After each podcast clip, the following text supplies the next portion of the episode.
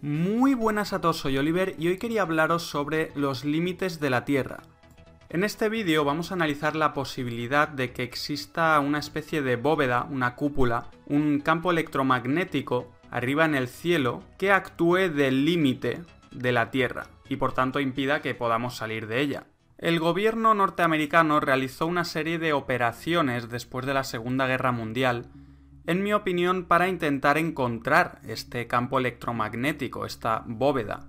La primera expedición estadounidense a la Antártida fue la operación High Jump en el año 1946. Esta operación, que fue la mayor fuerza expedicionaria hasta hoy en día que ha realizado los Estados Unidos en la Antártida, tenía una duración estimada de unos 6 a 8 meses. Sin embargo, a las 8 semanas se canceló la operación por motivos desconocidos. El almirante Bert, que es el que llevaba esta expedición High Jump, ya había realizado otras expediciones a la Antártida anteriormente, por lo tanto él sabía que había algo ahí que había que investigar, por eso llevaron tantas fuerzas militares ahí con un presupuesto ilimitado además. Y probablemente encontraran la cúpula que se extiende desde el cielo hasta el suelo de la Antártida que rodea la Tierra. Después de la operación High Jump hubieron más expediciones a la Antártida por parte del gobierno estadounidense como Operación Windmill y en especial Operación Deep Freeze en el 1956. Un año después envían casualmente ya el primer satélite artificial al espacio, el Sputnik. Y en el 58, un año más tarde, se crea la NASA. Yo lo que creo que pasó es que descubrieron estos límites, este campo electromagnético, y crearon inmediatamente la NASA para intentar tapar esto. Pensadlo durante unos segundos.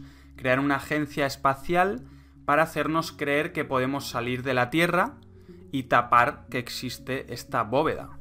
En el 1959 firman un tratado antártico con 53 países firmantes a día de hoy que prohíbe a cualquier persona realizar ningún tipo de exploración o expedición a la Antártida a no ser que tenga permiso del gobierno, cosa que nunca te otorgan evidentemente. Después de esto intentaron romper este campo electromagnético usando misiles de gran altura. En 1962 hay otra operación clave que es Operación Dominic. La palabra Dominic significa que pertenece a Dios o de nuestro Señor.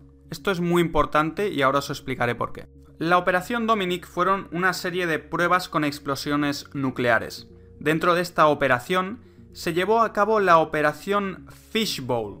Fishbowl en inglés quiere decir pecera. La operación Fishbowl consistió en una serie de tests nucleares a gran altura, en el cielo. Es decir, Dominic significa que pertenece a Dios o de nuestro Señor y Fishbowl es pecera. Operación pecera de nuestro Señor, la pecera de Dios. El nombre de esta operación pecera de Dios es una clara referencia del gobierno a la bóveda que menciona Dios en la Biblia en el primer capítulo de Génesis, donde se dice, Dijo Dios, haya una bóveda en medio de las aguas que separe unas aguas de otras. E hizo Dios la bóveda y separó las aguas que están debajo de la bóveda de las que están encima de ella. En Job 37:18 también se dice, ¿extenderás con él el firmamento sólido como espejo de metal fundido? El firmamento es la bóveda que hay arriba en el cielo, y con estas misiones a gran altura la operación Pecera de Dios pretendían atravesar la bóveda, pero no pudieron. Y por eso pienso que crearon la NASA y otras agencias espaciales, para ocultarnos la existencia del firmamento de esta bóveda o campo electromagnético, que inevitablemente apuntaría a la existencia de un creador. Tras estas pruebas, estos tests que hicieron en la operación Dominic a gran altura, llamaron la atención una serie de resultados. Primero que el pulso electromagnético generado por una explosión nuclear a gran altura tenía diferencias muy significativas con respecto al pulso electromagnético generado por explosiones nucleares cercanas a la superficie terrestre. Y segundo, que estas explosiones nucleares generaran auroras en el cielo, este fenómeno meteorológico, algunas de las cuales aparecieron inmediatamente después de las explosiones en el hemisferio opuesto de la Tierra. Es decir, estos tests a gran altura se llevaron a cabo en la isla de Johnston, que está en el hemisferio norte, y se observaron fenómenos geofísicos únicos, como estas auroras, en las islas de Samoan, que están en el hemisferio opuesto, es decir, en el hemisferio sur. En mi opinión, esto solo se puede explicar si hay una bóveda, un campo electromagnético arriba en el cielo que permitiera estos fenómenos geofísicos. Un año después de esta operación pecera de Dios, en el 1963, casualmente, se crea el Tratado de Prohibición Parcial de Ensayos Nucleares en la Atmósfera, en el espacio exterior y bajo el agua. Lo firmaron la mayoría de países del mundo.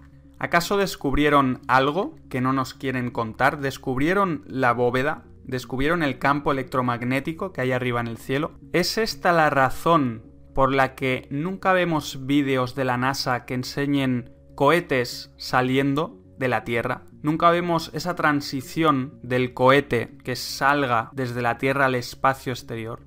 En 2016 todavía no hay ni un vídeo que muestre por completo la trayectoria de un cohete desde la Tierra hasta el espacio. Siempre muestran solamente cuando despega el cohete y en unos pocos segundos cortan el vídeo y te meten unas imágenes, unos dibujitos animados, unos gráficos por ordenador del cohete en el espacio. Pero jamás vemos el vídeo entero, la transición del cohete desde la Tierra hasta que sale al espacio. Esto es porque en realidad nunca salen de la Tierra. El cohete en realidad despega y se va curvando hasta que acaba en el mar. Vamos a analizar ahora un par de fenómenos meteorológicos, los cuales tienen una explicación oficial que no es muy convincente. En primer lugar tenemos el arco iris, que dicen que es un fenómeno óptico y meteorológico que se produce por refracción cuando los rayos del sol atraviesan gotas de agua de la atmósfera. Pero yo creo que esta explicación no tiene mucho sentido y no es real, sino que más bien yo creo que las gotas de agua actúan como una lente. Mucha gente no sabe que podemos crear nuestro propio arco iris con una manguera, un aspersor. Veréis, las gotas de agua están en un entorno de tres dimensiones, pero el arco iris existe en una línea de dos dimensiones. Si la explicación de por qué se forma un arco iris es cierta, entonces tendríamos que observar millones de arcoíris formándose en el entorno de tres dimensiones donde se encuentran las gotas de agua.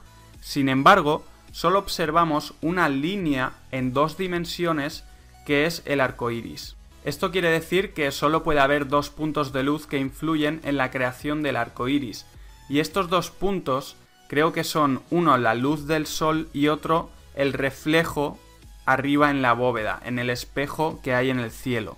Porque recordemos que para formar un arco iris a puerta cerrada necesitamos un espejo. Y si a puerta cerrada necesitamos un espejo, en el exterior tiene que haber necesariamente un espejo. Y este espejo creo que es la bóveda o la cúpula que hay arriba en el cielo. Otro fenómeno interesante es el del halo solar. Se produce en teoría por la refracción de la luz solar sobre los cristales de hielo de las nubes. Pero yo creo que una explicación más lógica es que son reflejos de luz solar sobre un espejo en forma de cúpula que habría arriba en el cielo. Esto puede ser fácilmente replicable poniendo una luz dentro de un bol de cristal. Yo mismo hice el experimento y pude observar que el resultado es bastante parecido a lo que vemos cuando se forma un halo solar vemos los reflejos de la luz, de la fuente de luz, que en este caso es el Sol, en la cúpula de cristal, que sería la bóveda o el campo este electromagnético cristalizado que habría arriba en el cielo. En fin, la verdad es que todo esto me parece fascinante y espero que entre todos encontremos la verdad que nos ocultan. Si eres nuevo al canal, suscríbete porque seguiré hablando sobre estos temas. Y como siempre, muchas gracias a todos por estar ahí y hasta el próximo vídeo.